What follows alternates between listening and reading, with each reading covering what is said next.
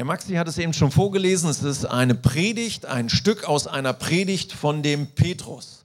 Petrus ist ein bisschen so für die, die es vielleicht noch nicht ganz wissen, das ist der, einer der wirklich bedeutendsten Jünger, die mit Jesus unterwegs waren. Drei Jahre waren sie zusammen.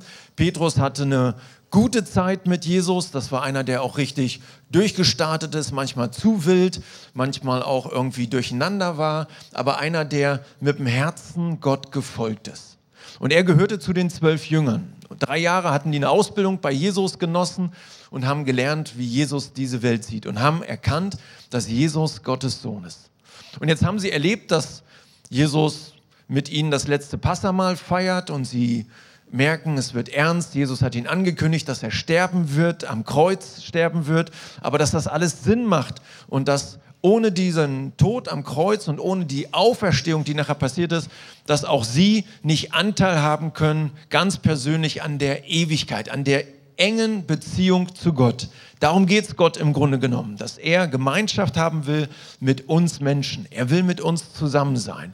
Und er sehnt sich danach, Gemeinschaft mit uns haben. Und das war nicht möglich, weil so viel zwischen uns und Gott steht, was bereinigt werden musste.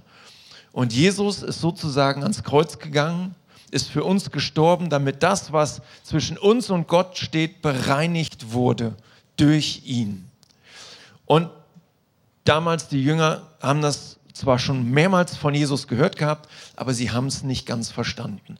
Und selbst dann, als Jesus am Kreuz gestorben ist, an Karfreitag feiern wir das immer, das ist, äh, da denken wir daran. Äh, dass Jesus sein Leben für uns gegeben hat. Ihr könnt das gerne im Internet auch nochmal nachschauen. Das haben wir auch als Predigten da immer online, dass man das nochmal nachhören kann.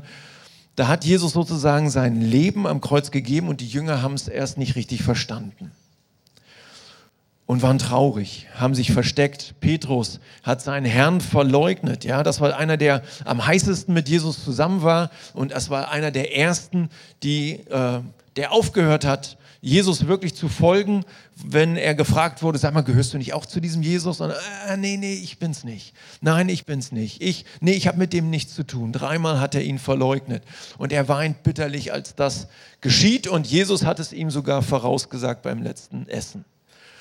Jesus sozusagen, also Petrus ist einer, der seinen Herrn ängstlich ja, äh, stehen lässt, sich verkriecht, auch mit den anderen Jüngern.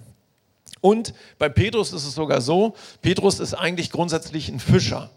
Und er war in dem Beruf des Fischers drin, als Jesus ihn geholt hat und gesagt hat, du sollst mit in mein Team. Ich möchte mit dir zusammen sein. Du sollst mit mir unterwegs sein. Du sollst nicht mehr Fische fischen, sondern Menschen fischen. Du sollst Leiter einer Gemeinde sein und wir wollen zusammen neu Gemeinde aufbauen.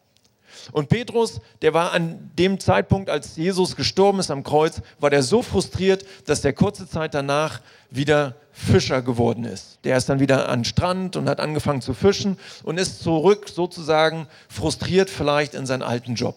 War eine richtig schwierige Situation. Und Jesus, das ist so eine ganz tolle Geschichte, könnt ihr mal nachlesen in Johannes 21, Jesus holt ihn zurück, ganz liebevoll holt er ihn zurück und bittet ihn, wieder aktiv in die Gemeinde einzusteigen und Leiter in einer Gemeinde zu sein, in der zukünftigen Gemeinde. So ist ein bisschen die Situation, die wir uns vorstellen können. Petrus ist ein bisschen frustriert, es läuft gerade nicht so gut.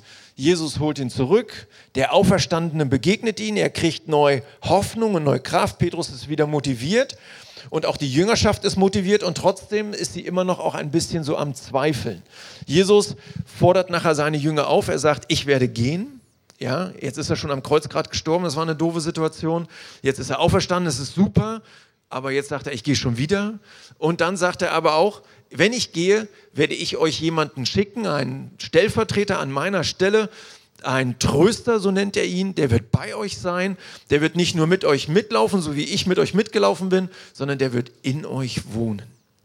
Und er nennt ihn den Heiligen Geist, die Kraft Gottes. Die Kraft Gottes, der Heilige Geist, wird in euch wohnen. Ich werde so nah bei euch sein, wie ich noch nie bei euch war. So innig.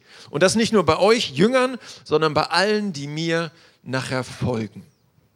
Und er fordert sie heraus, das wird kommen, ich werde in den Himmel fahren und ungefähr 50 Tage später nach Kreuzigung soll das geschehen. Ja, der Zeitpunkt war nicht hundertprozentig klar. Sie sollten eigentlich nur warten, bis es irgendwann kommt.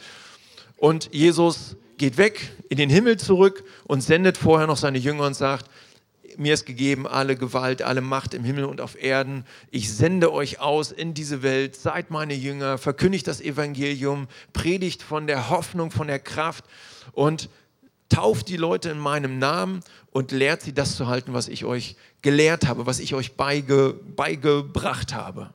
Und sie sind ein bisschen am Zweifeln, wissen nicht, wie das alles werden soll. Und er sagt, aber fangt damit erst an, wenn ich euch diesen Tröster zusende.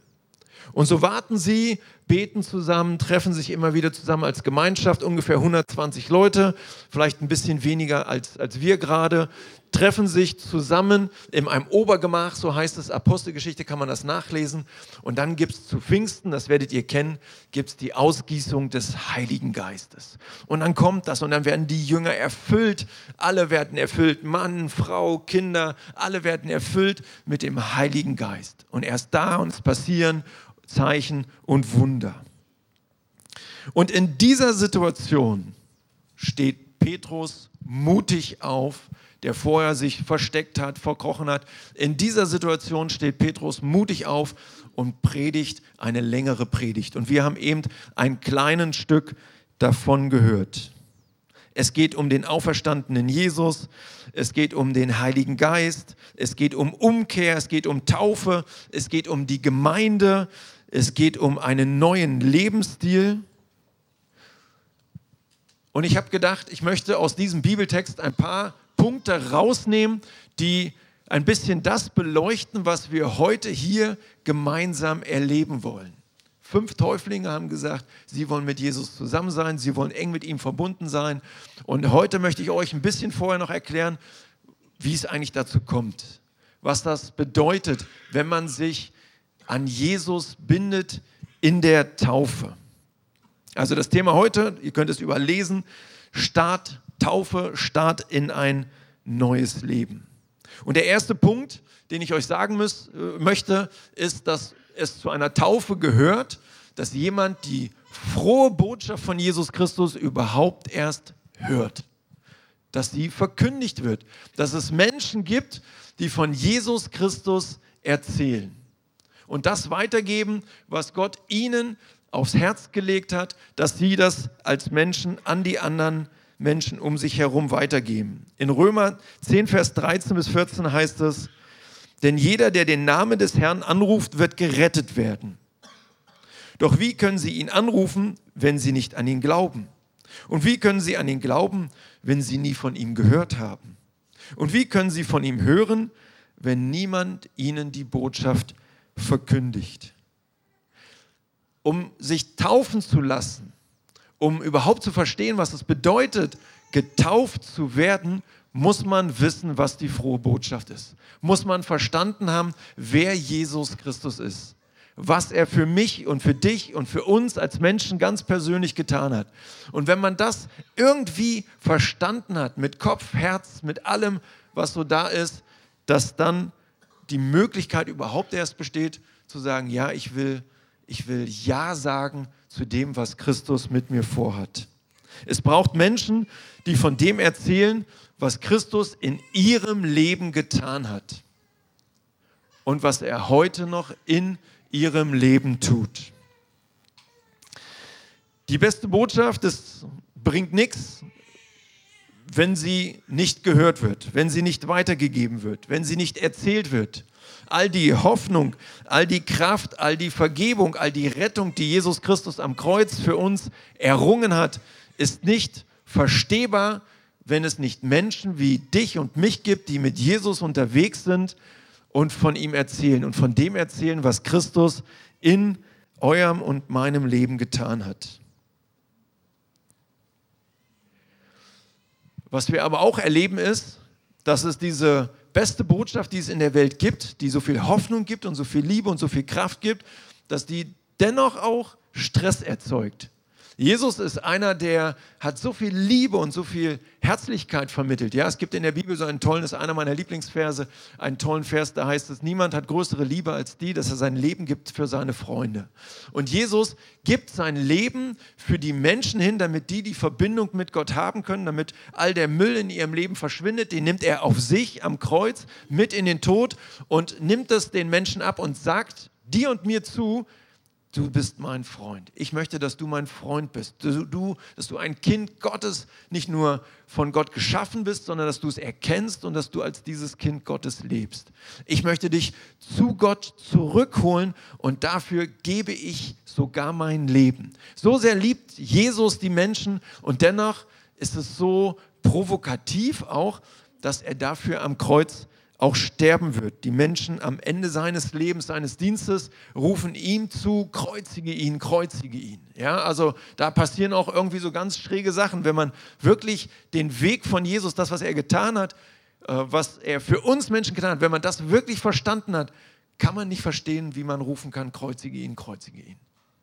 Es ist vom Herzen her nicht zu verstehen. Also die beste Botschaft, die, das Beste, was es gibt, und trotzdem erzeugt es auch immer wieder Stress.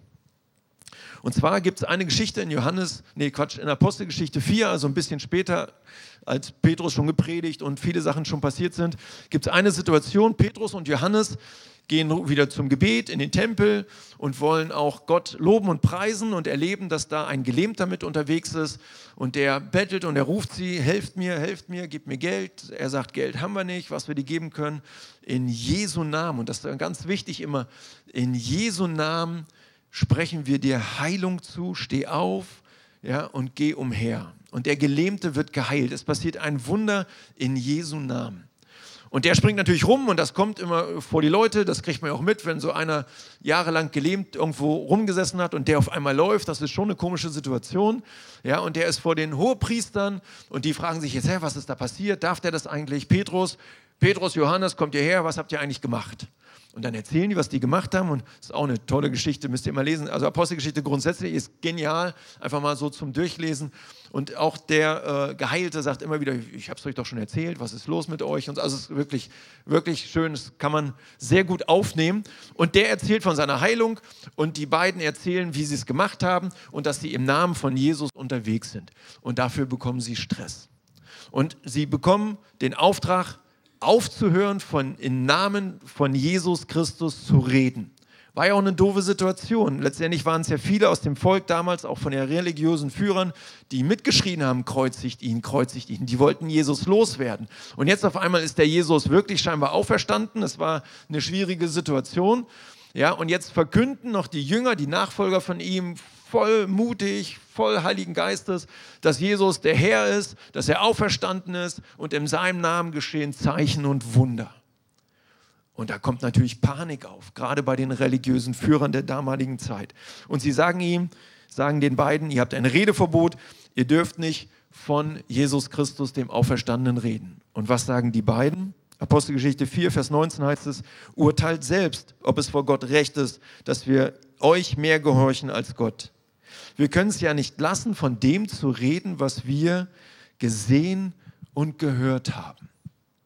Ich glaube ganz fest, dass derjenige von euch, der Jesus Christus schon erkannt hat als den Auferstandenen und wenn der in eurem Herzen lebt und lebendig ist, dann kann man nicht aufhören, von Jesus zu reden. Dann ist Jesus so wichtig, dass ich davon anderen Menschen um mich herum erzählen möchte. Gottes Wort wird lebendig in Petrus und in Johannes und in den Jüngern und in den Nachfolgern Jesu Christi dadurch, dass sie das Wort leben. In Wort und Tat. Sie geben es weiter mit ihrem Reden und mit ihrem Handeln. Und es ist im Grunde genommen, ist es etwas ganz Natürliches.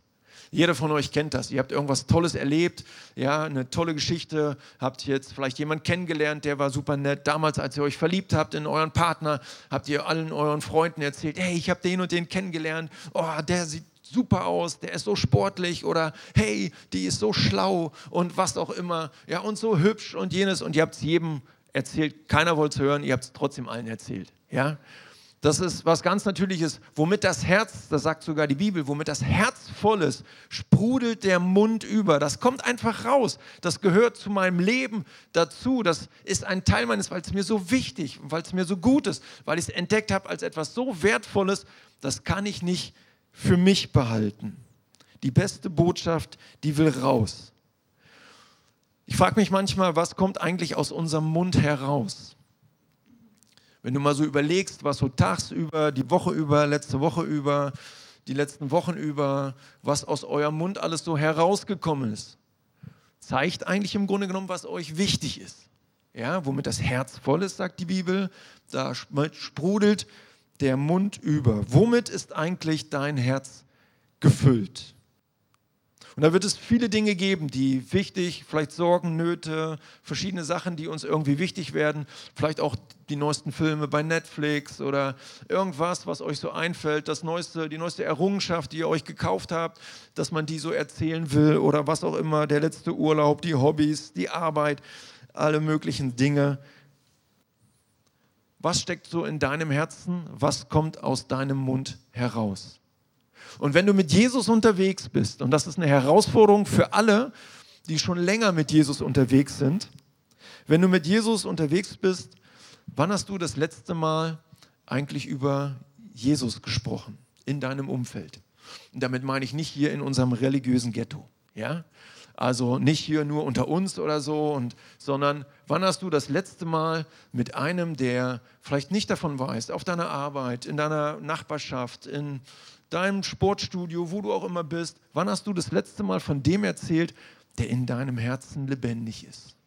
Der lebt, der dir so wichtig ist, der dein Leben gerettet hat, der dir neues Leben geschenkt hat. Wann hast du von deinem Chef erzählt? Wo ist der Chef in deinem Leben? Was ist dir wichtig? Und ich habe gesagt, diese Botschaft von Jesus Christus, die ist provokant. Es gibt in Apostelgeschichte 4, Vers 12 so einen Vers, da heißt es, in keinem anderen ist das Heil, auch ist kein anderer Name unter dem Himmel den Menschen gegeben, durch den wir sollen selig werden. Ja? Oder es gibt auch, Jesus sagt das selber mal, ich bin der Weg, die Wahrheit und das Leben. Niemand kommt zum Vater denn durch mich.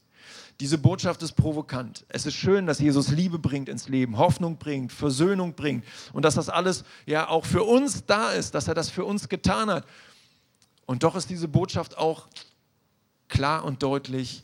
Jesus sagt, an ihm geht nichts vorbei. Er ist der Punkt.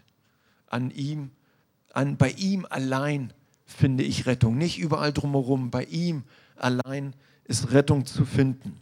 Also es ist auch sehr provokant. Ja, und gerade der auferstandene Jesus, den ja die religiösen Führer der damaligen Zeit und auch die anderen alle gekreuzigt haben und loswerden wollten, der ist jetzt der Chef und es läuft nur noch über ihn. Ohne Jesus geht gar nichts. Und dann habe ich mir aufgeschrieben, wenn wir von Jesus erzählen, ist es wichtig, es gibt so in Christenkreisen, vielleicht kennen das manche von euch, da sagt man manchmal, wir reden so ein bisschen kananäisch ich weiß nicht, ob ihr das kennt. Kananäisch ist dann so ein bisschen so das Gefühl, es ist so, keiner versteht es, nur wir. Ja? So, es ist so ein bisschen so Insider, so Peer Group, die sich unterhält über Jesus Christus, über wir sind gewaschen im Blut des Lammes und dann, und dann ein paar wissen, jawohl, das ist so, so, ich bin das auch und alle anderen denken, hä, was ist los mit euch so? Äh, irgendwas ist nicht in Ordnung. Ja, äh, ich glaube, es ist manchmal wichtig, seine eigenen Worte zu finden wer Jesus für dich ist. Und nicht irgendwas nachzuplappern oder nicht nur irgendwie ein paar Bibelverse um dich zu hauen, sondern von dem zu reden, was er in dir getan hat. Und dafür musst du manchmal Worte finden. Er hat mich angestupst. Ja, er hat mich tief. Ein Freund hat immer so gesagt, wenn er sagt, Jan, du erzählst davon, ja, du musst dein Herz für ihn öffnen. Wie kann ich denn mein Herz öffnen? Ja, weiß ich auch nicht. Ja, und dann stehe ich, irgendwie hat er mich berührt, irgendwie war das für mich so, mir ist, was, mir ist ein Licht aufge... jeder muss ja für sich Worte finden, zu erklären, wenn euch jemand fragt, wie hast du Jesus kennengelernt? Und das ist nachher auch eine Herausforderung hier immer für unsere Täuflinge, die müssen erst den Mut haben, euch das zu erzählen. Ja, aber ich glaube, für jeden von uns ist es wichtig zu wissen, was hat denn Jesus jetzt gemacht in deinem Leben? Wer ist er denn? Was, wer und was ist Jesus für dich? Was hat er für dich getan? Was ist eigentlich so der, der rote Faden im Wort Gottes? Kannst du das sagen, wenn dich jemand auf der Arbeit fragt? Ich habe das manchmal so im Fitnessstudio, wenn ich da bin und mit den Leuten unterwegs bin, dass mich auch die immer mal wieder irgendwas fragen. Irgendwann kriegen sie auch raus, was ich beruflich mache. Ich warte damit immer ziemlich lange. Ich habe manchmal überlegt, ich mache was mit Menschen, habe ich überlegt. Könnte ich, könnte ich sagen, dass sie nicht immer gleich so, zack, das Pastorschild und nachher redet keiner mehr mit dir. Aber so dieses, äh, dass man halt so das Gefühl hat, so man kommt langsam rein und manchmal ist das so, dass dann Fragen kommen und dann kommt immer wieder mal Fragen. Manchmal auch so, habe ich nichts mehr zu tun. Und nach einem Jahr später, da, da möchte ich gerne mal wissen, wie siehst denn du das? Hm, dann, dann muss ich eine Antwort geben. Und für mich ist das so wichtig, Antwort, also wenn jemand mich etwas fragt, ich werde nicht auf alles eine Antwort haben, aber ich will und suche danach, Worte und Antworten zu finden für die Fragen, die Menschen um mich herum haben. Und wenn du mit Jesus unterwegs bist, solltest du das irgendwie auch tun. Ja? Auf deine Art und Weise, wie du das machst. Aber du solltest Antworten haben auf die Lebensfragen der Menschen um dich herum, weil du das doch für dich erlebt hast. Der Glaube kommt aus dem gehörten Wort Gottes. Wir, du bist das lebendige Wort Gottes, wenn du mit Christus unterwegs bist. Entweder bist du nicht so attraktives Wort Gottes oder du bist ein attraktives Wort Gottes. Entweder du machst Lust auf Gott und Freude oder du bist abstoßend. Ja? Oder was es dazwischen gibt. Ja? Es gibt vielleicht auch noch viel Grau. Aber ich glaube, es ist wichtig, das neu zu erkennen in der Art und Weise, wie wir von Christus erzählen, dass es was Lebendiges ist, dass es in mir arbeitet. Und dafür brauche ich natürlich auch selber immer eine Beziehung mit Gott. Und das wollen wir euch auch nachher ganz persönlich hier in einer Aktion auch noch herausfordern, da selber wieder einen Schritt zu gehen. Punkt zwei. Ich habe sechs, aber ich, die sind alle kürzer nachher. Ich habe auch immer gedacht, es ist gemein, wenn die ersten Punkte so lang sind, dann kriegen alle mal Angst, dann, dass ich erst bei. Ist ja okay. Das zweite, was ich mir aufgeschrieben habe, die Botschaft, die muss vom Kopf ins Herz. Ja, es ist schön, wenn du es verstanden hast, so äh, vom Kopf her irgendwie die Information aufnimmst. Und ich glaube, wir sind auch Leute, die so gerne Informationen lieben. Irgendwas, manchmal ist das so, dann ich weiß nicht, ob ihr das kennt. Wenn man so als Christ irgendwo hingeht und schon einiges von Jesus gehört hat, dann denkt man so, oh, jetzt erzählt er die Geschichte, ja? Und dann hörst du die Geschichte, kenne ich schon, ja? So, ich vielleicht im Kindergottesdienst schon gehört, war viel lustiger oder was auch immer, keine Ahnung, irgendwie kennst du das schon. Und dann, wenn plötzlich eine neue Information kommt, irgendwie so um die Ecke, so eine neue Information, was in der Bibel vielleicht nochmal anders sein könnte, boah, dann gehen die Augen und die Ohren auf und dann hat man irgendwie Lust, so wir haben Lust auf neue Informationen, wir sind ja, so, so Leute, die gerne neue Informationen, spannende, unterhaltsame Predigten hören, die irgendwie so neu angestachelt sind über was, ach, das habe ich, das wusste ich noch nicht, das finde ich gut, das will ich mir mitnehmen. Und man hat oft mitgekriegt, dass wir Prediger oft so, einer nannte das mal, wir sind mehr so Informatiker, ja? also wir informieren ohne Ende. Ja? Wir hauen Informationen raus, aber es geht eigentlich am Ende nicht um die vielen Informationen. Überhaupt nicht. Ja? Es gibt äh, Menschen, die haben mal mit gesagt, äh, ich habe weniger Probleme mit den Dingen in der Bibel, die ich nicht verstehe. Ich habe Probleme mit den Dingen, die ich verstehe. Ja? Und ich glaube, Franz von Assisi war es, der nur einen ganz kleinen Bibeltext gefunden hatte, so ein ganz kleines Stück, und der hat das gelebt, der hat das, der hat das geatmet. Das war für ihn durch und durch. Und wir haben, ja, ich weiß nicht, wie viele Bibeln ihr zu Hause rumliegen habt. Ich höre mir gerade die Bibel im ganzen Jahr an. Ich höre mir gerade Hesekiel an, so morgens kopfhörermäßig. Ja, harter Stoff. Also würde ich jetzt nicht jedem gleich empfehlen. So, aber es ist wirklich manchmal so auch viel. Und es gibt so viel Information. Und die Frage ist, lebt das eigentlich in mir? Bin ich da mit Christus eng verbunden? Ich glaube, es ist wichtig, dass es nicht nur neue Informationen gibt. Die Botschaft von Christus soll nicht informativ und spannend nur sein, sondern sie soll unser Leben transformieren. Sie soll uns berühren im Inneren. Sie soll dein Herz berühren. Sie soll ins Leben hineinkommen. Die Botschaft von Jesus Christus soll nicht nur interessant sein, die soll Leben verändern. Leben verändern, dein und mein Leben verändern. Und sie soll eine Auswirkung haben auf das Leben der Menschen um mich rum, die um mich rum sind, die mich sehen, wie ich mit Jesus lebe und die merken, da ist irgendwas dran. Ich will, ich will auch, ich will das auch haben, was der hat. Ich will auch haben, was die hat. Ich will irgendwie, das ist Hoffnung, das ist Leben. Da will ich hin, da will ich mehr. Es gibt in der Bibel einen schönen Vers, da heißt es, Genauso ist es mit dem Wort Gottes, was ich spreche. Es kehrt nicht unverrichteter Dinge zu mir zurück, sondern bewirkt, was ich will und führt aus, was ich ihm auftrage. Oder in 2 Timotheus 3, Vers 16, die ganze Schrift, das, also das Wort Gottes, ist von Gottes Geist eingegeben und kann uns lehren, was wahr ist und erkennen lassen, wo Schuld in unserem Leben ist. Sie weist uns zurecht, sie erzieht uns dazu, Gottes Willen zu tun. Also das Wort Gottes ist nicht dafür da, um immer mal ein paar interessante Geschichten zu lesen, sondern es soll mein Leben verändern und es soll mir dabei helfen, Gottes Wort zu leben. Ein lebendiges, ein lebendiges Zeichen, ein Hoffnungszeichen Gottes in dieser Welt zu sein.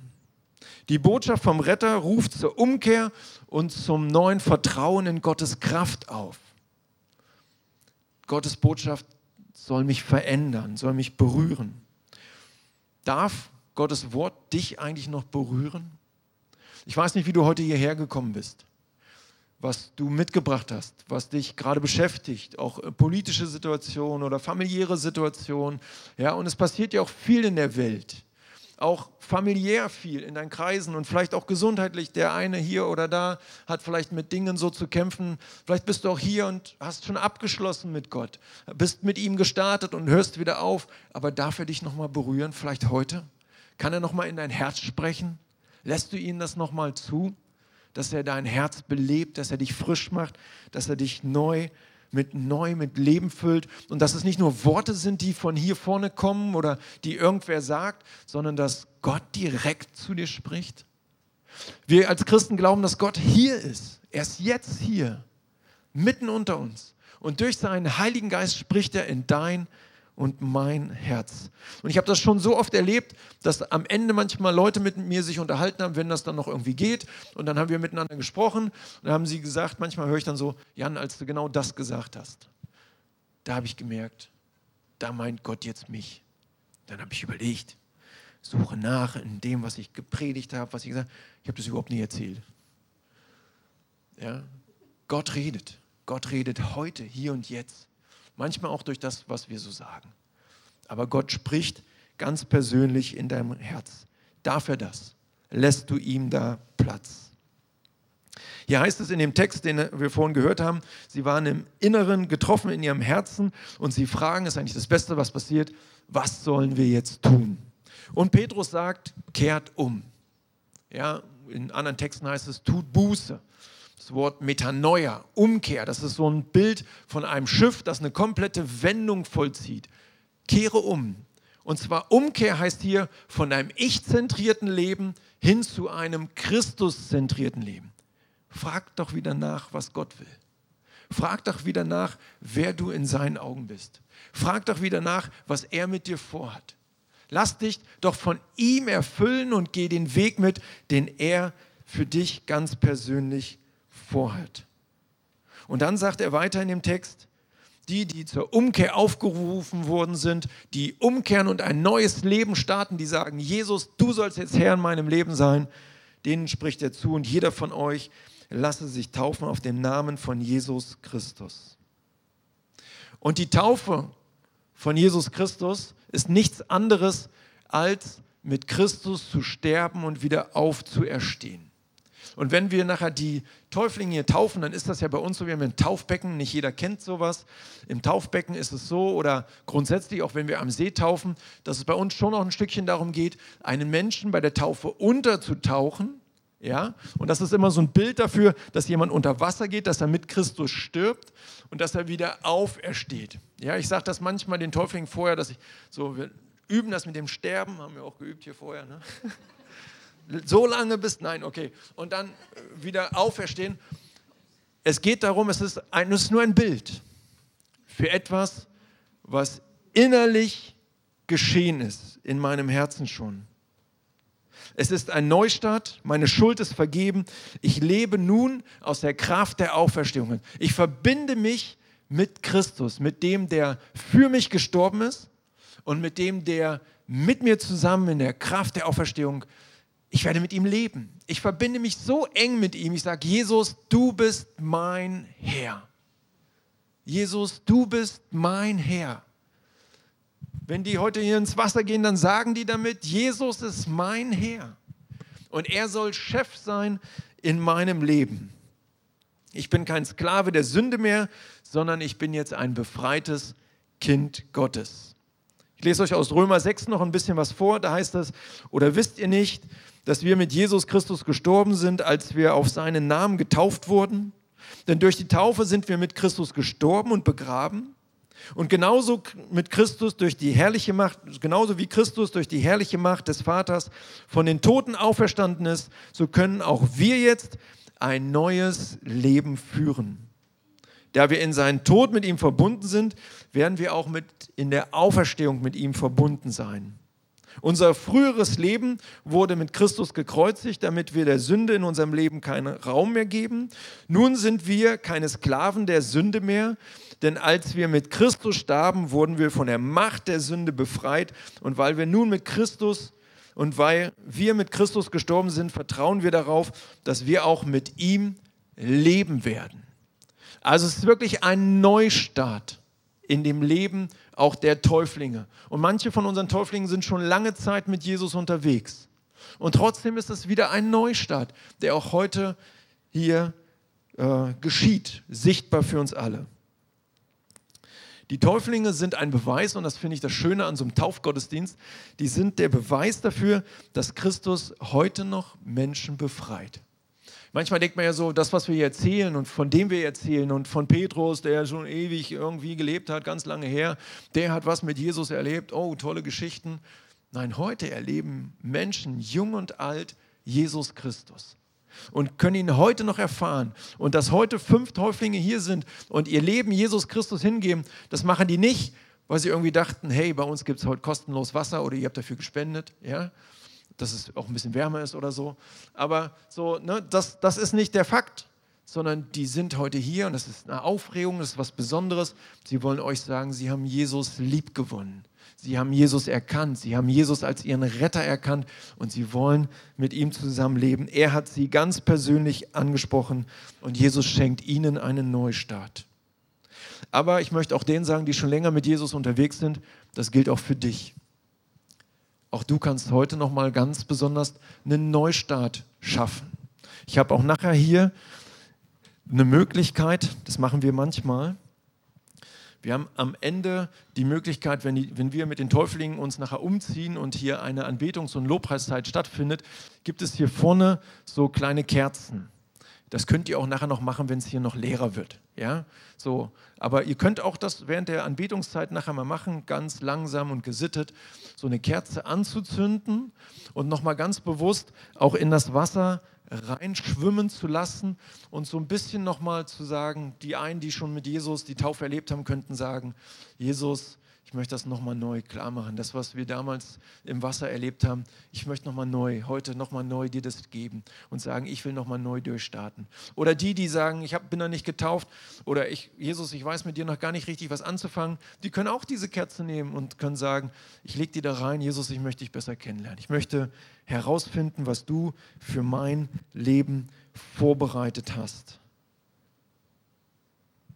Und jetzt renne ich durch die letzten Punkte durch ein ganz entscheidender Punkt ist noch, er redet davon, dass ihr werdet den Heiligen Geist empfangen, sagt Petrus. Ihr werdet den Heiligen Geist empfangen. Dabei ist aber wichtig zu wissen, dass ich überhaupt mein Leben nur an Christus geben kann, dadurch, dass der Heilige Geist schon in mir und an mir wirkt. Der hat schon an mir gearbeitet der hat mich schon verändert, der hat mir schon mein, er öffnet mir mein Herz. Wenn wir manchmal so sagen, wann hast du Jesus Christus kennengelernt, dann sagen wir manchmal, ich habe mich dann und dann bekehrt. Aber das ist eigentlich nicht ganz korrekt. Christus hat, Christus hat dich bekehrt. Christus hat dich zu sich gerufen und du hast Ja gesagt. Er hat es vorbereitet in dir. Er hat schon an dir gearbeitet. Es gibt so einen schönen Psalm, bevor du geschaffen wurdest, Psalm 139, hat er dich schon gesehen er wusste, dass es dich gibt. Und er hat sich gefreut, dass du auf diese Welt kommst. Und seine Hoffnung ist, dass du erkennst, wie wunderbar er ist, wie sehr er dich liebt und wie genial du geschaffen wurdest. Und er sucht dich und er versucht dich zu sich zu ziehen. Durch seinen Geist, mit seiner Hilfe ist das überhaupt erst möglich. Und dieser Neustart, der heute hier geschieht, geschieht dadurch, dass die Leute sagen, Jesus, du sollst Raum haben in meinem Leben. Und dann kommt der Heilige Geist und dann gibt der Heilige Geist den Täuflingen, aber auch euch, die ihr mit Christus unterwegs seid, besondere Kraft. Er stärkt euch in besonderer Form. Weil es hilft nicht, so zu sagen, manchmal kennt ihr das, ich will mich verändern, ich will mich verändern, immer wieder will ich mich verändern und ich will mich verändern und ich versuche das und ich versuche das. Aber ihr merkt an vielen Stellen, das wird nicht so funktionieren. Wir brauchen das, dass es von innen herauskommt. Und das geschieht dadurch, dass der Geist Gottes in dir und in mir wirkt. Gott ist es, der es in dir vollbringt, dass du neue Wege gehst. Frucht, die Frucht seines Geistes. Er sorgt dafür. In Ezekiel 36 gibt es einen schönen Vers, dass die Rede davon, dass Gott dein steinernes Herz nimmt und dass er dir ein fleischernes Herz schenkt und einen neuen Geist und dass du ihn auf einmal verstehen darfst und dass du ihm folgen darfst und dass er dich verändert und dass du mit ihm nun unterwegs bist. Und auch als Jesus seine Jünger sendet, sagt er, mir ist alle Kraft gegeben im Himmel und auf Erden. Und am Ende, als er den Auftrag erzählt hat, ihr sollt rausgehen und das und das und das alles machen, sagt er am Ende, ich bin immer bei euch. Wir machen das nicht ohne Jesus. Ohne den Heiligen Geist läuft gar nichts. Ohne den Heiligen Geist läuft gar nichts. Und wir brauchen ihn in besonderer Weise und so viel, wie es nur geht. Und deswegen werden wir auch nachher, wenn die Täuflinge äh, im Taufbecken waren und wir nachher hier wieder herkommen, werden wir nochmal für sie beten und dann werden wir auch genau darum beten, dass Gottes Geist sie in besonderer Vollmacht ausstattet, stärkt und ihnen auf ihrem Lebensweg hilft. Und Punkt 4 habe ich hier stehen, die Taufe, die wird bei uns, auch hier in der Gemeinde, und das, was wir aus der Bibel lesen, an einem gläubigen Menschen vollzogen. Die Taufe geschieht an einem Wendepunkt und ist ein Anfangspunkt. Manche von euch warten vielleicht schon, sind schon lange mit Jesus unterwegs und warten darauf, dass sie heilig genug werden für die Taufe. Ey Leute, das schafft ihr nie. Ja? Er macht euch heilig. Ihr seid, sobald ihr mit Jesus Christus unterwegs seid, ist es der richtige Zeitpunkt, mit ihm durchzustarten und zu sagen, Jesus, du sollst tun, weil es nicht auf dich ankommt, sondern weil es auf ihn ankommt. Der Heilige Geist in dir. Gott heiligt dich durch und durch. Du musst ihn eigentlich im Grunde genommen nur machen lassen. Ihm Raum geben. Er darf in dir und mir wirken. Und deswegen ist uns das so wichtig, dass Menschen sich taufen lassen, die sagen, Jesus, du bist mein Herr, ich will mit dir leben. Und dann geschieht die Taufe, der Vollzug. Im Grunde genommen ist die Taufe nur ein äußeres Zeichen für das, was innerlich schon geschehen ist. Wenn die hier gleich ein paar Sachen erzählen, dann erzählen die von den Dingen, die innerlich bei ihnen geschehen ist. Und das, was wir nachher vollziehen, ist nur das äußere Zeichen von dem, was innerlich schon geschehen ist. Ja, wenn ich meine Frau heirate und den Trauring kriege und das alles, diese Zeremonie habe, dann geschieht etwas äußerlich, aber ich habe sie vorher geliebt und ich will mit ihr zusammen sein und es war der Wunsch, es ist innerlich schon was passiert und genauso ist das auch hier bei der Taufe. Und, sagt er, die Gläubigen gehören dann zur Gemeinde. Du wirst hineingetauft in den Leib Christi, du wirst hineingetauft in die Familie Gottes. Das kann weltweit sein, ja, also das ist definitiv weltweit. Also auf der ganzen Welt sind wir verbunden mit den Christen. Wenn die Texaner hier im Sommer zum Baseballcamp wieder zu uns kommen, und das werden sie wahrscheinlich dieses Jahr tun, dann werden das, dann sind das für uns Brüder und Schwestern ja, dann erleben wir das so, dass wir ganz eng zusammengehören, auch wo, obwohl wir ganz weit auseinander wohnen, weil Jesus unser gemeinsamer Herr ist, weil Gott unser gemeinsamer Vater ist. Du wirst hineingeboren durch die Taufe auch in die Gemeinschaft. Aber genauso wichtig ist es auch in die Gemeinde vor Ort. Und deswegen finden wir es so wichtig, dass die Täuflinge auch immer zu einer Gemeinde gehören, weil wir als Gemeinschaft kommen zusammen und sind der Leib Christi. Wir gehören als Team zusammen. Durch die Taufe wird man auch offiziell Mitglied in einer Gemeinde. Und der letzte Punkt, ein neuer Lebensstil ist die Folge. Es bleibt nicht mehr so, wie es war. Manchmal sind unsere Täuflinge, die sind so heiß dabei, die, die gehen ins Wasser und denken danach ist plötzlich alles ganz anders. Und irgendwie ist das auch so, aber auch das braucht manchmal Zeit. Und manchmal sind vielleicht so Erwartungen da, dass da jetzt irgendwas, dass es jetzt gleich blitzt oder irgendwas anderes. Ich hoffe nicht so doll. Aber so, dass halt irgendwelche Sachen passieren. Ja, und dann war das vielleicht etwas ganz Normales. Aber in dir ist was passiert. Du hast dich entschieden, du hast das hier vor Zeugen, haben wir das gesagt, Jesus soll unser Herr sein. Und da ist etwas in der geistlichen Welt und in der sichtbaren Welt passiert. Und es geht ein neues Leben los. Und dieses neue Leben ist aber nicht aus eigener Kraft, ist wieder dieses Thema mit dem Heiligen Geist, sondern es ist Gottes Kraft. Er wirkt in dir. Und in Römer 6, Vers 13 heißt es, mein Körper, mein Körper soll jetzt ein Werkzeug zur Ehre Gottes sein. Ich möchte euch herausfordern, die hier schon länger sitzen und die heute sich nicht taufen lassen. Die schon länger mit Jesus unterwegs sind, vielleicht auch in anderen Gemeinden. Ich möchte euch ermutigen, neu durchzustarten und wieder eure Hände, Füße, euer ganzes Sein, eure Zunge, euer Herz Gott zur Verfügung zu stellen, dass er Raum hat und dass ihr Werkzeuge seiner Herrlichkeit seid und euch ermutigen lasst. Und dafür gibt es auf jeden Fall nachher noch in der Anbetungszeit Zeit, das auch vielleicht mit einer Kerze symbolisch für sich klar zu machen.